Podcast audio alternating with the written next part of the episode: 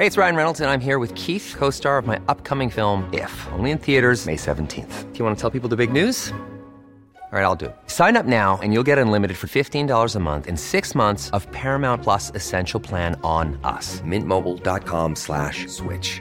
Upfront payment of $45 equivalent to $15 per month. Unlimited over 40 gigabytes per month. Face lower speeds. Videos at 480p. Active Mint customers by 531.24 get six months of Paramount Plus Essential Plan. Auto renews after six months. Offer ends May 31st, 2024. Separate Paramount Plus registration required. Terms and conditions apply if rated PG.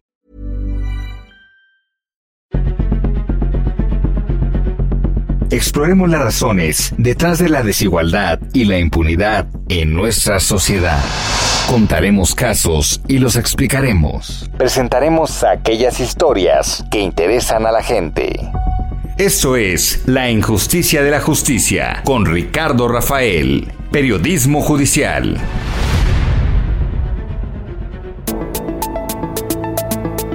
¿Qué tal? Buenas noches. Ah, esto es La Injusticia de la Justicia, programa semanal de 98.5 El Heraldo Radio. Soy Ricardo Rafael, le doy la bienvenida a nuestra conversación.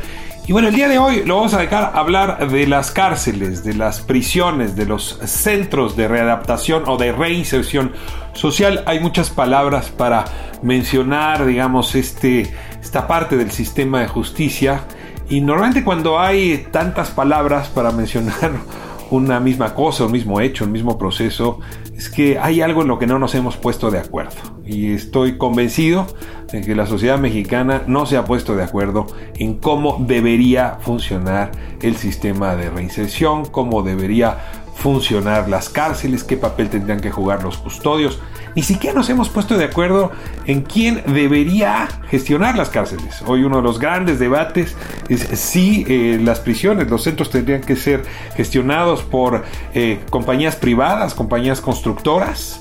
¿no? El gobierno de la República, Andrés Manuel López Obrador, eh, Rosa Isela Rodríguez, la secretaria de Seguridad, han denunciado el costo altísimo que está implicando esta privatización de las cárceles. Y bueno, pues a raíz de este eh, asunto, de este fenómeno, es que hoy vamos a hablar con especialistas, quienes desde hace mucho tiempo eh, han venido siguiendo el asunto, tienen opinión uh, aguda, inteligente para poder descifrar el fenómeno. Tengo en primer lugar el día de hoy a Catalina Pérez Correa, y esa profesora, investigadora del Centro de Investigación y Docencia Económica, del CIDE, en su, em, eh, en su instalación en Aguascalientes, y es sin duda una de las grandes sociólogas del derecho, conocedora a fondo del sistema carcelario. Vamos a hablar también con Elena Azaola, ella también es profesora, investigadora del CIESAS, y es ah, quizá también eh, junto con Catalina quien más tiempo le ha dedicado a hablar con ah, presas, con presos en este país, entiende como nadie eh, las fallas del sistema de reinserción. Ambas son voces críticas justamente frente a la privatización de las cárceles, pero nos permiten una mirada eh, y un ángulo más amplio frente al fenómeno. Así es que hoy pues vamos a hablar de las cárceles, las cárceles privadas en el gobierno eh, federal, del sistema penitenciario. Comenzamos con Catalina Pérez Correa y en un momento más estará también Elena Azaola con nosotros. La injusticia de la justicia. Comenzamos. Esto es La Injusticia de la Justicia 985, El Heraldo Radio.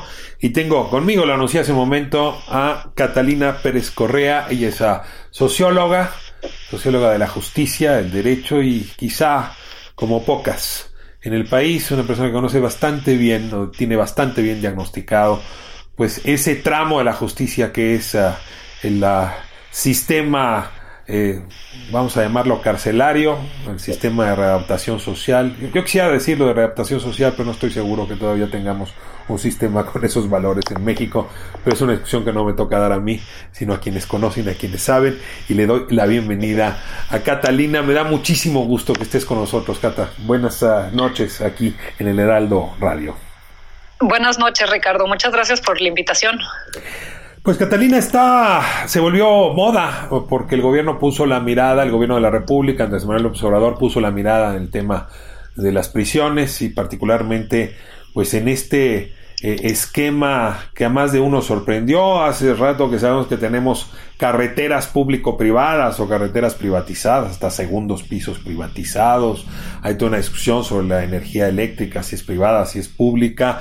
Y de pronto pues caímos en la cuenta que también hace rato que, la, que algunas de las cárceles tienen una inversión privada y pues que hay personalidades muy notables en nuestro país, no sé, Carlos Slim, eh, quien eh, decidieron invertir en estas cárceles. Yo, yo, te rogaría, si me permites, Catalina, para empezar ahí, que nos cuentes cuál es la historia de las cárceles privadas en el país, dónde comenzó y realmente qué suerte de esquema es el que tenemos hoy, frente al cual el gobierno se está posicionando, digamos, de manera controversial y hasta negativa. Bueno, a ver, eh, los, las cárceles privadas en México en realidad es algo que se inició al final del sexenio del gobierno de Felipe Calderón, en el cual se otorgaron contratos para construir 20 prisiones bajo este esquema de público-privado, se llaman asociaciones públicos privados, que de facto es una forma de privatizar el sistema penitenciario. Lo que bajo este esquema como funciona es que las empresas privadas construyen los centros, equipan los centros, es decir, ellos ponen eh, las rejas eléctricas, las computadoras, todos los aparatos que se necesiten, vamos, cualquier equipo que se necesite dentro de estos centros, también dan los servicios, los servicios de lavandería, el servicio de comida, este, la vestimenta de, las personas que trabajan ahí, la vestimenta de los custodios, también eh, ponen personal, que, personal técnico que está dentro de los centros penitenciarios, y el Estado mantiene la rectoría del, territorio, del, de la propiedad puedo decirlo, y ellos, el Estado da el, eh, servicio de guarda y custodia, es decir, la seguridad del centro. A ver, perdóname que, te pregunte a ver si lo estoy entendiendo bien, eh, y lo voy a hacer con el siguiente ejemplo.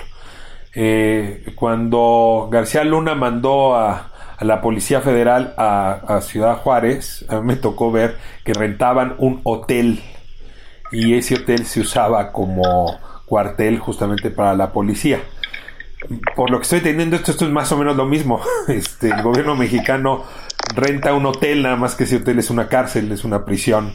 Eh, pues sí, sí, nada más la propiedad en realidad es del Estado y el Estado es, funciona más como el, de las carreteras. Entonces las carreteras, eh, la propiedad es del Estado, pero quien construye la carretera tiene el usufructo, por decirlo, de las ganancias que, salgan del cobro de peajes de esa carretera. Entonces, después de 20 años, estos contratos se, otorgaron por 20 años, en el cual durante 20 años el negocio va a ser para estas empresas privadas y el Estado tiene que pagar una cuota anual para, para los espacios que estén que tienen que estar ocupados, que esa es una parte de lo que lo que hoy está sucediendo. En estos contratos el Estado se compromete a pagar que la ocupación de los centros va a estar a 90% estén o no ocupados esos espacios. Entonces, a, ver, perdón, es como decir la auto o sea, tú lo que haces es rentar, digamos, tú dices, en este centro penitenciario, déjame pensar los que yo conozco, ¿no? El de Tapachula, de varones, o el de Morelos, eh, de mujeres. Eh, tú dices, va a haber un 90% de ocupación, perdón que regrese al, hotel, y entonces pagas por adelantado los cuartos, ¿no? Y las toallas y el servicio. Y si de pronto el país reduce su, índice, su, su índice de, delictivo y hay menos personas en la cárcel, el Estado de todas maneras va a estar pagando ese 90% de ocupación. ¿Es así? Exactamente, y con un precio que ya está ya está determinado de antemano. Entonces se comprometió. ¿Cuánto? ¿Tienes idea anualmente cuánto cuesta? Pues, no, no, no, no, no lo tengo ahorita presente, pero, pero es eh, según un reporte de la CNDH en los centros federales tradicionales cuesta por interno algo así como 350 pesos al día y en estos se subía como a mil y cacho pesos. O sea, es, mucho más caro de lo que, de lo que cuesta eh, que el Estado lleve el, el, costo, ¿no? Pero, pero el costo de los internos también es, es algo que, que es muy cuestionable porque pensamos las cárceles tienen que ser lo más baratas posibles para el Estado, pero eso también pues eh, afecta de forma negativa las posibilidades de que haya una vida digna y que el, el que los, los, las cárceles funcionen para su objeto constitucional, que es reintegrar a las personas a la sociedad. Entonces, tampoco se trata nada más de pensar en, vamos a, a, reducir al máximo y que vivan ahí casi este, muriendo las personas, ¿no? pero, pero no es, es, mucho más caro en los centros privados que en los centros públicos. Pero sí estamos hablando, a ver si estos números más son correctos, entre 16 mil, 18 mil pesos mensuales por persona. Eh, y, aquí viene una pregunta que me surge de críticas que he escuchado en Estados Unidos, donde pues este modelo también es bastante común. Y es que como el Estado tiene que hacer que eso rinda, entonces de pronto se apresan y se mandan más reos a las prisiones de los que sería, de los que la justicia, eh, eh, digamos, consideraría en otras circunstancias. Es decir, como tengo que mantener el 90% de ocupación, pues a cualquiera lo mando ahí. Y, y, te pregunto si este riesgo se da, eh, hay mucha discusión sobre esto en Estados Unidos en contra de las prisiones privadas. Te pregunto si en México cabe que eso se esté dando. Sí, a ver, lo que sucedió en Estados Unidos, y esto fue muy documentado, es que las empresas que se dedican a esto, y aquí sí creo que es importante, eh, yo, yo, por ejemplo, al final del sexenio de Calderón fui a alguna presentación de, de un estudio que hicimos en los en los reclusorios federales, y lo que había era básicamente una feria de productos que venden las empresas privadas para que comprara el gobierno federal. Y entonces son, pero era una cosa gigantesca, como ir a una feria en el cual te venden cosas de electrónica o el Expo tu boda o algo así. Aquí es Expo tu reclusorio. Y está el que vende los uniformes de los custodios, el que te da los perros que este, hacen eh, las revisiones perimetrales, está el que vende las cercas eléctricas, está el que te vende la pintura que quién sabe qué cosa, el que te vende computadoras. Vamos, es un, se necesitan muchas cosas para que un reclusorio funcione de forma correcta. Entonces, está por un lado esta parte en el cual hay un ofrecimiento de productos para el Estado para que, para que compren con muchas tentaciones eh, en, en términos de corrupción, de inflar los precios y demás. Pero en Estados Unidos, específicamente lo que sucedió es que estas empresas empezaron a cabildear para que se modificaran leyes, ya sea ya fuera para crear delitos que no existían, que se castigaran conductas que no eran delitos con cárcel o para que se ampliara el número de años que las personas iban a estar castigadas en las cárceles. Entonces, básicamente lo que se dio fue una inflación penitenciaria, por así ponerlo, este, por parte de las empresas privadas, porque pues entre más personas están en la cárcel, más beneficio económico tenían. Y esto, por ejemplo, en, Arizona, un ejemplo muy concreto. Perdóname, perdóname, Caterina, ¿podría repetir esto? Las empresas... Caterina, perdón, ¿podría repetir? Mientras más personas están en la cárcel, más se, benefician, entre más personas están en la cárcel, más se benefician las empresas económicamente. Entonces, en el caso de Arizona, concretamente, lo que sucedió es que las, em, las empresas de la industria penitenciaria cabildearon leyes para que la, la migración ilegal eh, fuera un delito que se sancionara con estar tres meses en la cárcel. Y entonces a las personas que estaban ilegalmente, en lugar de simplemente deportarlas al día siguiente de regreso a la frontera sur de Estados Unidos, las tenían presas tres meses en una cárcel en Arizona. ¿Y esto con qué objetivo? Pues no había ningún objetivo social. El único objetivo fue beneficiar a las empresas penitenciarias que entonces el Estado tenía que pagar durante cada día que estas personas estaban en las cárceles. ¿Cabe, que ese riesgo se esté corriendo en México o, o aquí le pusimos límites a ese pues, abuso? Aquí, aquí se hicieron esos, esos 20 contratos, eh, los, los contratos para las prisiones junto con todos los proveedores de servicios que tienen muchos problemas los contratos ya una vez puestos en, en marcha. Lo que estamos viendo hoy que ha sucedido en México es que eh, como el Estado ya tiene que pagar la ocupación hasta cierto punto de estos centros penitenciarios, lo que hemos visto es que están moviendo a las personas de los centros penitenciarios tradicionales a estos centros en el cual el Estado de todas formas ya está pagando los espacios. Y el problema es que no nada más se ha mostrado que son más caros estos centros penitenciarios, sino que son peores las condiciones en las que viven las personas. Entonces, los incentivos más, más que cabildear por leyes más punitivas, lo que está sucediendo en México es que las empresas están tratando de cortar gastos por todos lados en el funcionamiento de estos centros penitenciarios en detrimento de la vida de las personas y del personal que ahí trabaja, tanto para el personal penitenciario como para las personas que viven ahí. La calidad de vida es mucho peor que en los centros tradicionales. A ver, y ahí sí estamos viendo incentivos muy perversos. Me regreso un paso atrás, eh, porque te preguntaba por las cifras y estoy viendo aquí las que puso la Secretaría de Seguridad, ¿no? Y uh, si estos números son ciertos, estamos ante, ante cifras mucho más grandes de las que tú y yo hablábamos hace un momento. El centro penitenciario de Sonora estaría pagando 2.558 pesos diarios por persona. El femenil de Morelos, al que hacía yo referencia hace un momento, es el más caro, rondaría los 6.411 pesos. Y en promedio, si sumo Guanajuato, Oaxaca, Durango, Coahuila, en fin, estás hablando de un costo diario de 3.819. Tengo que te comente así eh, esto, pero pocos hoteles en el país eh, cobran tan cara la noche. Digo, no, no quiero compararlo, hay más servicios en una cárcel, pero, pero es, es una, es una locura, pues, ¿no? Y que me digas que además están reduciendo servicios, a pesar de que cobran esta tarifa, me deja muy impresionado, pues. Pues a ver, lo que ha encontrado, a ver, el dato de la CNDH, y este quizás es porque, porque tiene más tiempo, encontró que era una cárcel pública cuesta en promedio 350 pesos diarios por interno y estas cárceles eh, privadas costaban 1.500. Ahora lo que tú me, me, dices es mucho más alto que esto. Pero también lo que documentó la CNDH es que en estos centros eh, de prestación eh, público-privada, lo que, lo que hay son peores condiciones. Por ejemplo, uno de los datos es que la gente que está ahí los mantienen encerrados en sus celdas 22 horas o más.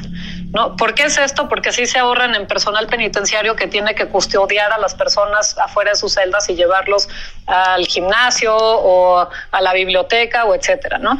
Este, entonces no hay, también documentó que hay una falta de personal técnico y de actividades remuneradas.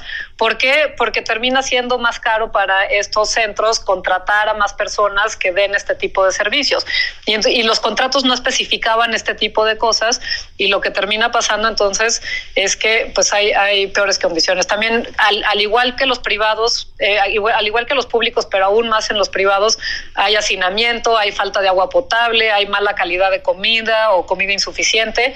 Eh, y entonces, pues termina siendo cárceles que, como dices, cuestan pero que tienen peores posibilidades de lograr su objetivo, que es reinsertar a las personas, que aprendan este, un trabajo, que tengan una actividad remunerada dentro eh, de los centros o que, o que se puedan educar dentro de estos centros como establece la Constitución. Eh, Catalina, normalmente en este programa vemos estos fenómenos a partir de casos concretos y hay un caso pues eh, muy conocido que es el de Israel Vallarta, lo conoces, quien fuera pareja de Florence Cassé, eh, quien el año pasado adquirió COVID junto con muchísimas otras personas en el penal de Puente Grande, allá en Jalisco y de la noche a la mañana decidieron llevarse a todos esos reclusos, sobre todo porque sus familiares protestaron, a un penal privado en Michoacán, este penal donde el costo eh, pues diario, según la Secretaría de Seguridad, es de 5 mil pesos para cada recluso.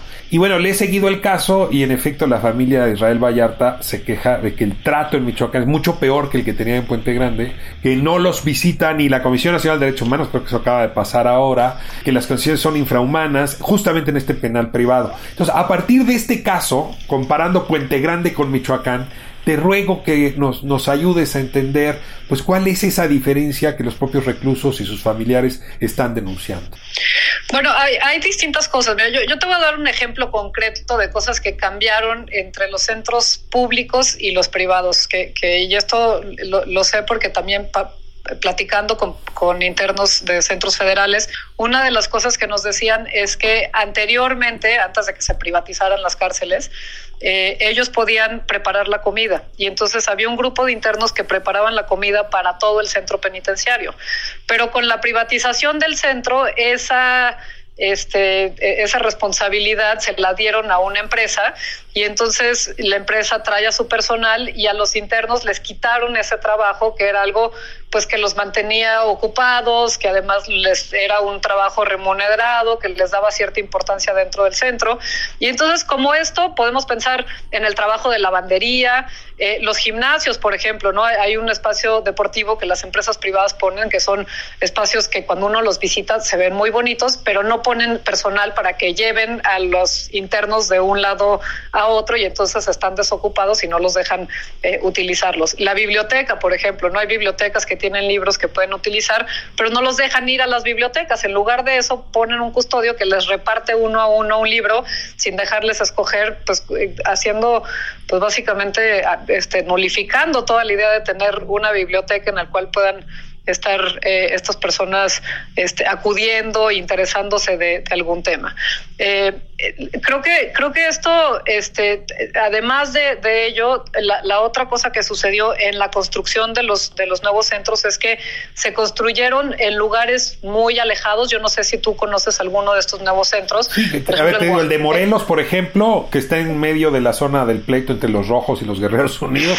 en efecto, está lejos, que es el femenil. Conozco el de Tapachula, que también pues hay que, eh, se complica un poco la vida para poder llegar a este. Eh, el de Oaxaca también está en medio de la nada, ¿no? Hay, este, en, Sinaloa también están completamente retirados y eso lo que hace son, son dos cosas. Uno es que las familias no puedan llegar fácilmente. Es muy costoso llegar para las familias, o sea, no, no es lo mismo tomarte un taxi, e ir al, al, centro que está normalmente en las periferias de alguna ciudad, a tener que tomar un coche a tres, cuatro horas o quizás al otro estado, ¿no? Porque, porque lo que también ha pasado es que simplemente trasladaron a las personas de un lugar a otro sin su consentimiento muchas veces, y entonces estaban cerca de su familia, no sé, en Morelos, y de pronto los trasladan a Oaxaca y ya no, la familia no puede llegar a verlos, ¿no? Entonces son también eh, ese tipo de cosas. Para el personal penitenciario, tú sabes, Elena, Saola y yo hicimos un estudio hace unos años sobre el personal penitenciario. El personal penitenciario lo que nos decía de estos centros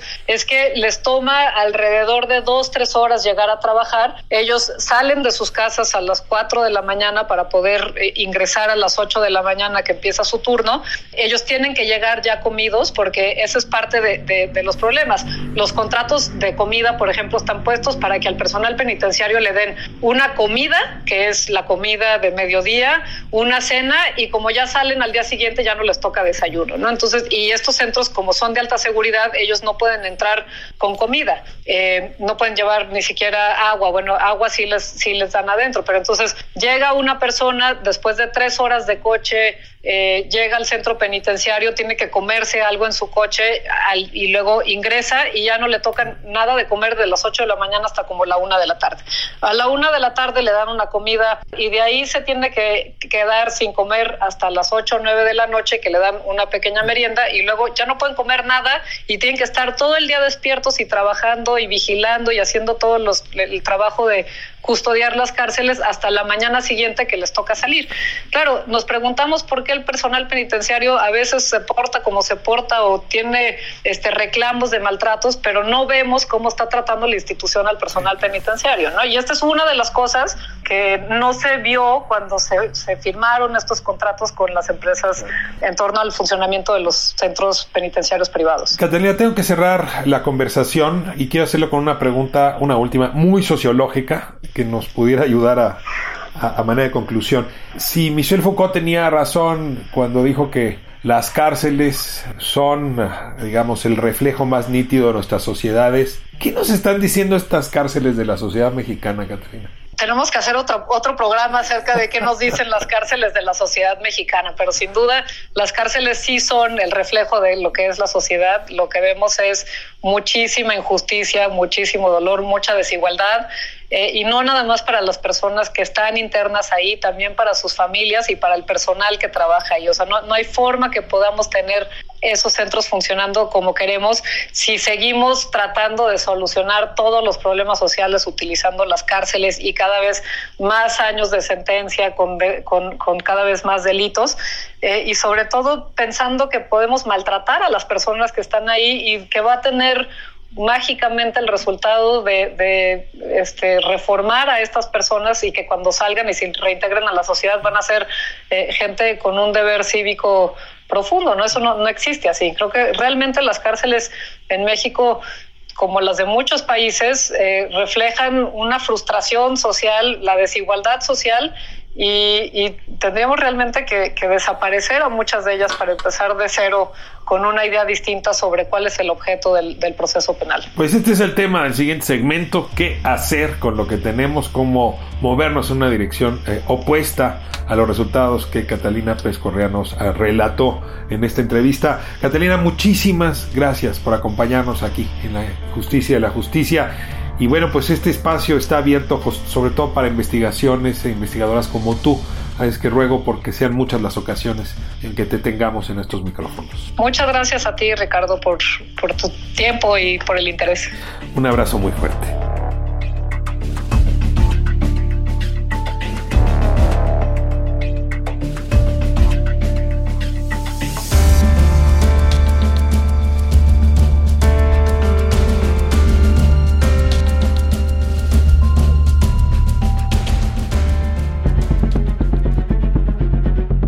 La justicia, con J mayúscula, continúa por lo general siendo injusta en nuestro país.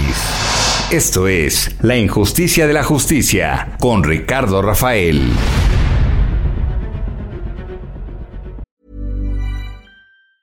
Hey, it's Ryan Reynolds and I'm here with Keith, co-star of my upcoming film If, only in theaters May 17th. Do you want to tell people the big news? Right, I'll do. Sign up now and you'll get unlimited for $15 a month in six months of Paramount Plus Essential Plan on us. Mintmobile.com slash switch. Upfront payment of $45 equivalent to $15 per month. Unlimited over 40 gigabytes per month. Face lower speeds. Videos at 480p. Active Mint customers by 531.24 get six months of Paramount Plus Essential Plan. Auto renews after six months. Offer ends May 31st, 2024. Separate Paramount Plus registration required. Terms and conditions apply if rated PG.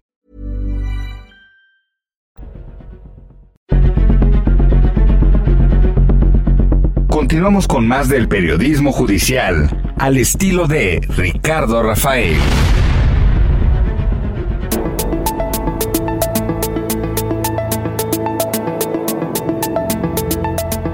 Estamos de vuelta en la justicia de la justicia y le agradezco muchísimo, muchísimo a Elena Azaola que me acompañe esta noche aquí en Heraldo Radio 985 eh, ya eh, escuchábamos con detenimiento cuál es el origen de estas inversiones público-privadas en el sistema carcelario mexicano. Eh, y ya citaba Catalina Pérez Correa por los trabajos que ha hecho con Elena Zaola, quizá la investigadora que en el país mejor ha estudiado el sistema de readaptación social o, el fracaso del sistema, para decirlo más precisamente. Elena, bienvenida, bienvenida al programa. Muchísimas gracias por acompañarnos. Al contrario, un honor para mí estar contigo. Te lo agradezco mucho a ti. Elena, pues déjame comienzo eh, con, con una suerte de paradoja, de contradicción, que siempre es difícil como de ordenar en nuestra cabeza. Por un lado tenemos una constitución y un conjunto de leyes que hablan eh, cargadamente, ¿no? de manera importante, de los derechos de las personas en reclusión y la verdad es que dibuja un horizonte que si fuese cierto nos colocaría en, en el paraíso para los reclusos. Y del otro lado tenemos una percepción social general de que las personas en prisión pues tendrían que ser arrojadas al cubo de la basura o tendrían que ser arrojadas igual que lo que uno hace con la basura en el cubo. En el cubo. Eh, es decir, una idea de que ya alguien que fue ni siquiera sentenciado, eh, simplemente que esté en el proceso y que vaya incluso de manera preventiva a las cárceles, pues no merece ser siquiera atendido, no tendríamos por qué gastar dinero en ellos, no tendríamos por qué invertir o en ellas, en fin. Y esto es un choque, ¿no? Tienes una constitución diciéndote que hay que llevar las cosas hacia un lado y tienes por otro una percepción social que te está moviendo hacia el otro lado. Y esta contradicción, me temo, podría ser parte del problema porque no sabemos qué hacer con el sistema de readaptación social. Eh, te, ruego me ayudes un poco a analizar esta, esta contradicción como punto de partida de nuestra conversación de esta noche. Bueno, habría por lo menos dos niveles, si no es que más, para analizar esto que planteas como una Contradicción, yo diría que es una contradicción aparente, porque en un nivel, si nos vamos más allá incluso del país, en el mundo ya prácticamente nadie cree que las cárceles sirven para la reinserción social. Ese es más bien un discurso, claro que está en la ley, eso no lo podemos negar, pero es un discurso justificativo de una realidad que cae por su propio peso cuando nos damos cuenta que es imposible que las cárceles en el estado que están hoy en día para centrarnos en nuestro país puedan mínimamente cumplir con esa tarea. Ya, eh, digamos, pensadores muy mm, reconocidos como Ferrayoli, como Zaffaroni, aquí en México quien ha seguido mucho su tendencia también es Fernando Tenorio y otros, todos los que en algún momento incluso nos agrupamos bajo la llamada criminología crítica que por cierto pues ha quedado muy reducida en el panorama. Pero desde esta corriente de pensamiento no hay eh, posibilidad alguna de que podamos creer en ese discurso. Las cárceles no rehabilitan, no readaptan, producen severos daños tanto en la persona, pero no se quedan allí, también en la familia y por consecuencia en el tejido social. Entonces, todo esto está lleno de contradicciones entre ese discurso. Por el otro lado, dices que em, existe como un sentir social o una opinión pública generalizada a la cual pues les importa muy poco y tienen y nos hacen tener el sentimiento pues se lo merecen, no están en un hotel, no están en un centro vacacional, ¿por qué hay que invertir en ellos? Ellos hicieron daño a la sociedad, básicamente que se pudran. Y lo que hay que ser muy conscientes es que ese discurso forma parte de otro discurso que ha sido alentado, bueno, quizás desde hace mucho, pero muy especialmente desde el gobierno calderonista que lanzó esta guerra contra el crimen, contra el crimen organizado, y eh, se han siempre transmitido el mensaje todo el tiempo de que los delincuentes son enemigos de la sociedad. Esto es un error eh, garrafal porque Ferrayoli ya alguna vez que estuvo en el país dijo pues que él no podía entender cómo había eso de una guerra contra el delito, contra los delincuentes o cómo se podía colocar a los delincuentes como enemigos porque pues por definición una guerra se hace contra un enemigo externo, no un enemigo que pertenece a la sociedad, pero además alguien que pertenece a la sociedad no puede ser en definición, en esencia, un enemigo. Lo que quiero decir es que esto nos invita a pensar las cosas desde otro lado.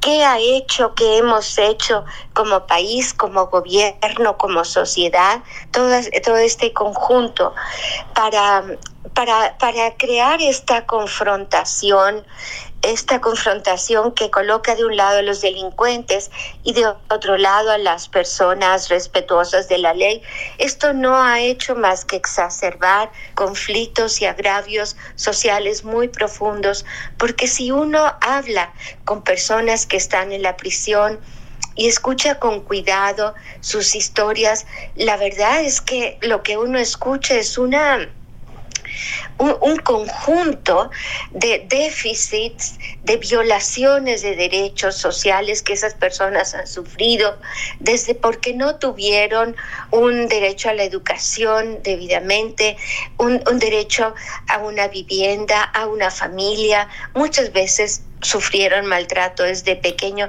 es decir, un conjunto de circunstancias que no les ha permitido insertarse, por así decir, en el mercado legal de la sociedad. Elena, déjame, déjame eh, eh, retomar eh, lo que llamabas en ese momento criminología crítica. suena suena fuerte como corriente. Y pues a lo mejor asumir que el primer criminólogo crítico fue Séneca en el siglo I, que dijo que nunca se castiga el pecado, sino que no, sino que se castiga para que no se peque. Decía él, ninguna persona razonable castiga por el pecado cometido, sino para que no se peque. Es decir, el sistema tendría que estar diseñado para evitar, digamos, eh, los crímenes del futuro. Y, más que una suerte como de balanza, ¿no? De, garrote, de, de, potro de tortura para quien haya cometido el crimen. Y este punto de partida sí te diseña una política criminal bien distinta. En México más bien tenemos la idea de que si alguien robó, pues no que se le corte la mano porque ya no estamos en, en, la, en la, época del virreinato, ¿no? Pero sí que eh, sufra un castigo ejemplar y se exhiba ese eh, castigo eh, ejemplar e incluso dotamos la palabra impunidad como la falta de ese castigo ejemplar. Si traemos un problema, déjame decirlo, de una política criminal moderna que apunta hacia donde tú dices, pero una cultura criminal de la sociedad muy retrasada y ese divorcio, déjame insistirte, podría ser parte del problema. Por supuesto que es parte del problema, porque tú lo único que haces es exacerbar los conflictos y las tensiones sociales en la medida que metes a personas a prisión y las tratas como son tratadas en ese sistema, de una manera absolutamente humillante, deshumanizante.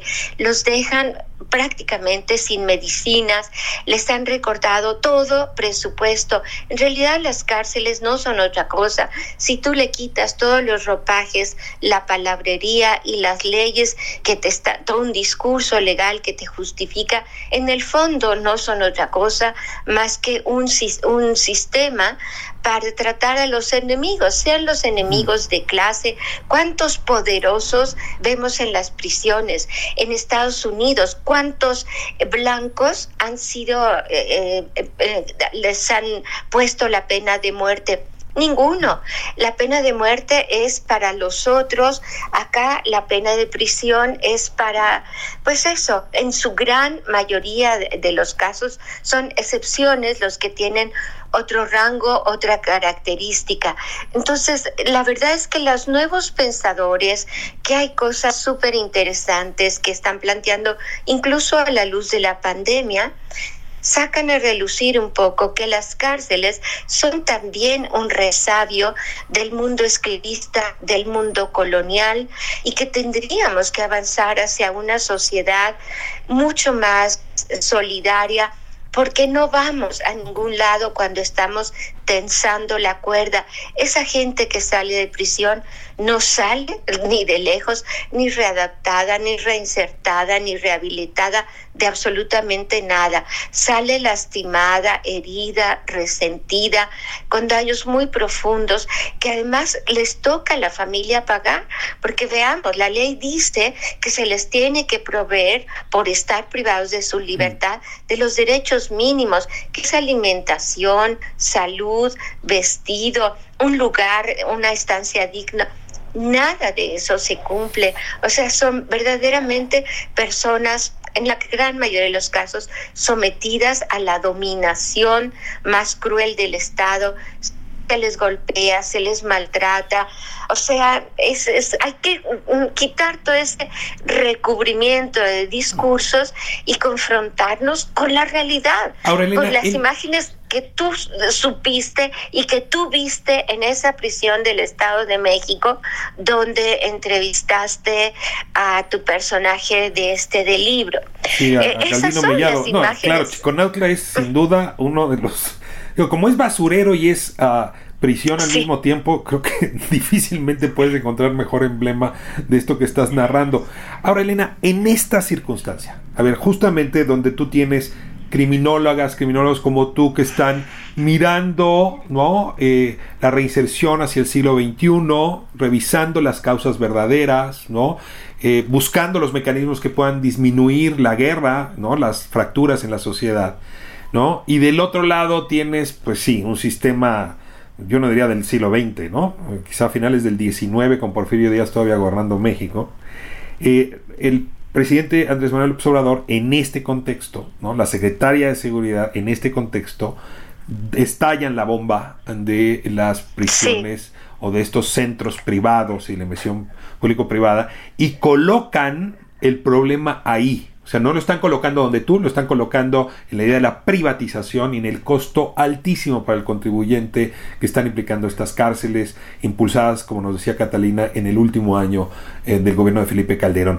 Te ruego que a la luz de esta discusión ahora nos des tu, opinión sin presentada sobre esta inquietud gubernamental que, bueno, eh, va a ser el ángulo a partir del cual el gobierno trata el asunto. Por supuesto, yo verdaderamente celebro y felicito que el actual gobierno se haya ocupado de ese tema. Si bien es un pedazo de una realidad terrible, ningún otro gobierno, menos el de Calderón que las creó, pero las de, Peña tampoco cuestionó eso. Eso fue una aberración que no tenía ningún sentido y es de una magnitud descomunal y de una crueldad espantosa. Tú imagínate que por lo menos los datos por hoy son dos, 12 mil y pico los presos que estén, eh, ocho, nueve cárceles privadas que existen en el país. Elena, justamente en este contexto eh, al que te refieres, donde hay una mirada hacia el siglo XXI, digamos, de la política criminal, una mirada crítica, y del otro lado, pues un país anclado en una eh, política carcelaria del siglo XIX. ¿No? Justamente en ese divorcio, el gobierno de la República, encabezado por Andrés Manuel López Obrador, pone la luz en el tema de la inversión público-privada en las prisiones. Y desde ahí señala pues eh, como principal el, el, problema y desde luego como, como adjetivo el neoliberalismo que, imperó en las soluciones carcelarias. Me encantaría que desde tu mirada crítica nos ofrecieras una opinión al respecto. De todas, todas, y desde aquel momento en que se hizo ese plan, varios, no muchos, pero varios dijimos que era un plan aberrante que no tenía absolutamente ningún sentido. Y aun cuando aquel momento trascendía poca información sobre los costos, insistimos que habría que hacer un balance de costo-beneficio. Yo celebro infinitamente que este gobierno retome el punto, haga un alto en el camino y denuncie lo que siempre fue una enorme aberración. Nada más para ponerte un dato, imagínate tú que en esas eh, ocho o nueve centros que están operados con contratos con la iniciativa privada, seis, siete empresas de las grandes empresas constructoras, esas cárceles tienen 12 mil, para hablar en números redondos, 12 mil internos. Por el otro lado, tenemos, es decir, en un lado tenemos en las cárceles privadas 12 mil internos, por el otro lado tenemos 270 mil o 280 mil internos. ¿Sabes tú que el 80% del presupuesto que se dedica al sistema penitenciario se va a a, pagar a esos ocho centros privados y se va, pues en el fondo, supuestamente a sostener a esos eh, 12 mil presos, pero ni siquiera es para su sostenimiento, es para el pago de las compañías privadas que, que eh, sacaron, robaron. Eh, recursos inauditos en unos monstruos de, de, prisiones que no hacen absolutamente ningún sentido, pero todo lo que tenían que cobrar eran fierros, cemento, rejas, toda una industria penitenciaria que colocaron allí. El 80%, 80 centavos de cada peso se van para atender a 12 mil eh, reos que son eh, cuánto, el 10%, menos del 10% del total. Menos del 10%, son 280 los demás, son 200, más bien son 200 mil, ahora que lo pienso, porque ya hay 215 mil internos en todo el país. Entonces, para pagar a los 12 se va el 80% a ver, del presupuesto. Si mañana te hablara el presidente Andrés Manuel López Obrador, seguramente te recibiría con mascarilla, que es lo que se merece ahora el público. Pero si te llamara y te dijera, Elena, ¿qué hago? ¿Cómo resuelvo este problema? Dado tu conocimiento, ¿qué le dirías? Concretamente este tema de, de, una inversión tan alta en unos cuantos y una inversión tan baja en, en la gran mayoría. Él ya se dio cuenta de eso y yo no sabría cómo resolverlo. Entre eh, otras cosas, porque mi expertise tiene que ver con escuchar a la gente de prisión y esto es un tema, digamos, de contratos y de abogados que sepan cómo poder echar abajo. Según dijeron en aquel momento, estos contratos habían sido amarrados y hechos de tal forma que jamás iban a ser, eh, que jamás los podrían echar abajo, que el gobierno no tenía otra más que pagar durante 20 o 22 años todo este costo que se comprometió y que estaban amarrados. Yo allí sí es otro campo, no tengo idea. Ojalá los puedan desamarrar porque es un es un robo inaudito y, y yo siempre lo que les dije, a ver señores, ustedes nunca me habían dicho que tenían todo ese dinero para las prisiones, pero me encanta que lo tengan. ¿Saben qué? Distribuyan todo ese dinero en todas las prisiones del país y vamos a tener un sistema penitenciario pero súper, mucho, mucho mejor. Hoy en día todas las cárceles están cayendo en pedazos, no les invierten en nada, no solo a la infraestructura, a las personas que están ahí muertos de hambre, sin medicina, sin nada, para pasar 80% del presupuesto a pagar a seis empresas privadas. Dime si eso te hace sentido. Claro que hace sentido porque son compañías enormes que por el mundo entero hacen lobby en los congresos, convencen a todo mundo que van a resolver. Hay estudios que muestran que en ningún lado del mundo las empresas privadas han sido las cárceles privadas han solucionado nada de lo que prometen. Lo que hacen esas empresas es sobornar a los funcionarios en turno, a los que convencen, pues los convencen con cuentos de que este sistema es maravilloso y mire qué instalaciones, compare usted con las que usted tiene y los presos una maravilla, pero más que nada los convencen con los enormes sobornos que les dan. Imagínate tú que un funcionario de aquel gobierno de Calderón eh, que estuvo al frente de armar estos contratos, solo uno cayó de todos los que estuvieron involucrados. Por supuesto, fue García Luna quien promovió todo esto. En fin, pero uno de los funcionarios, como siempre, cae el de más abajo, no el de más arriba. A ese señor tuvo que pagar 80 millones de pesos y fue inhabilitado ¿De por quién 20 hablas, años. ¿Quién es? Era un general, Enrique Gómez. Enrique Gómez era el nombre de este general, que era el encargado del órgano administrativo desconcentrado de prevención y readaptación social, que es el que se encarga del control de los centros federales.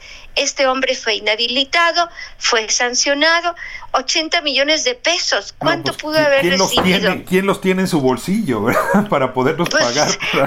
No, pues él los tendría y seguramente de más, porque estas compañías, para meter toda su tecnología, venden las cosas más sofisticadas y rejas y cámaras, todo un sistema de control absurdo y son kilómetros de construcción, de o sea, tú vas y no hace sentido si tú has estado en las cárceles que has estado, cuando ves esos monstruos, pero además son absolutamente inmanejables. El diseño de esas instituciones las hace, no, no hacen sentido, el personal no alcanza a recorrer el centro en una jornada No, no, de trabajo, Oiga, para nada, tienen Hay que ir en carritos internos como de golf que los llevan de un lado a Exacto, otro. exacto. Elena, se nos fue el exacto. tiempo y no sabes Sí. cuánto agradezco tu, tu mirada, tu visión y, y sobre todo, pues trascender eh, la coyuntura.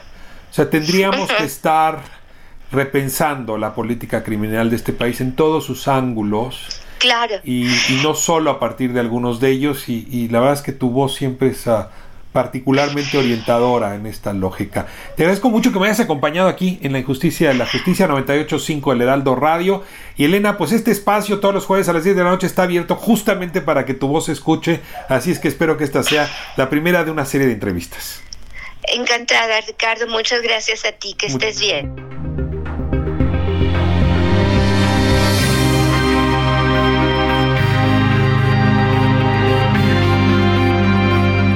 Pues así cerramos la injusticia de la justicia 985 del Heraldo Radio. Hoy hablamos del sistema penitenciario, de sus injusticias, de su mala gestión, de la privatización emprendida y los costos que está implicando tanto para las personas que están ahí adentro como para quienes sufragamos las cárceles, las prisiones, es decir, las y los contribuyentes.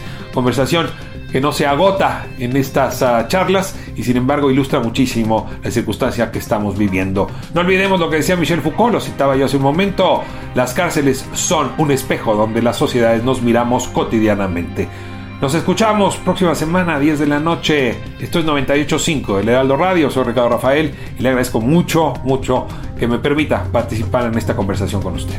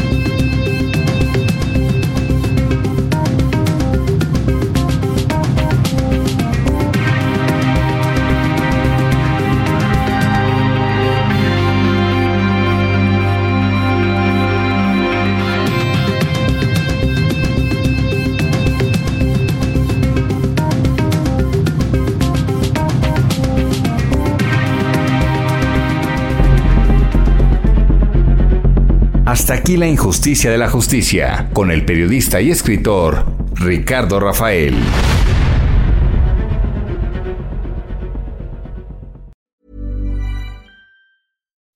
When you make decisions for your company, you look for the no-brainers. If you have a lot of mailing to do, stamps.com is the ultimate no-brainer. Use the Stamps.com mobile app to mail everything you need to keep your business running with up to 89% off USPS and UPS. Make the same no-brainer decision as over 1 million other businesses with Stamps.com. Use code PROGRAM for a special offer. That's Stamps.com, code PROGRAM.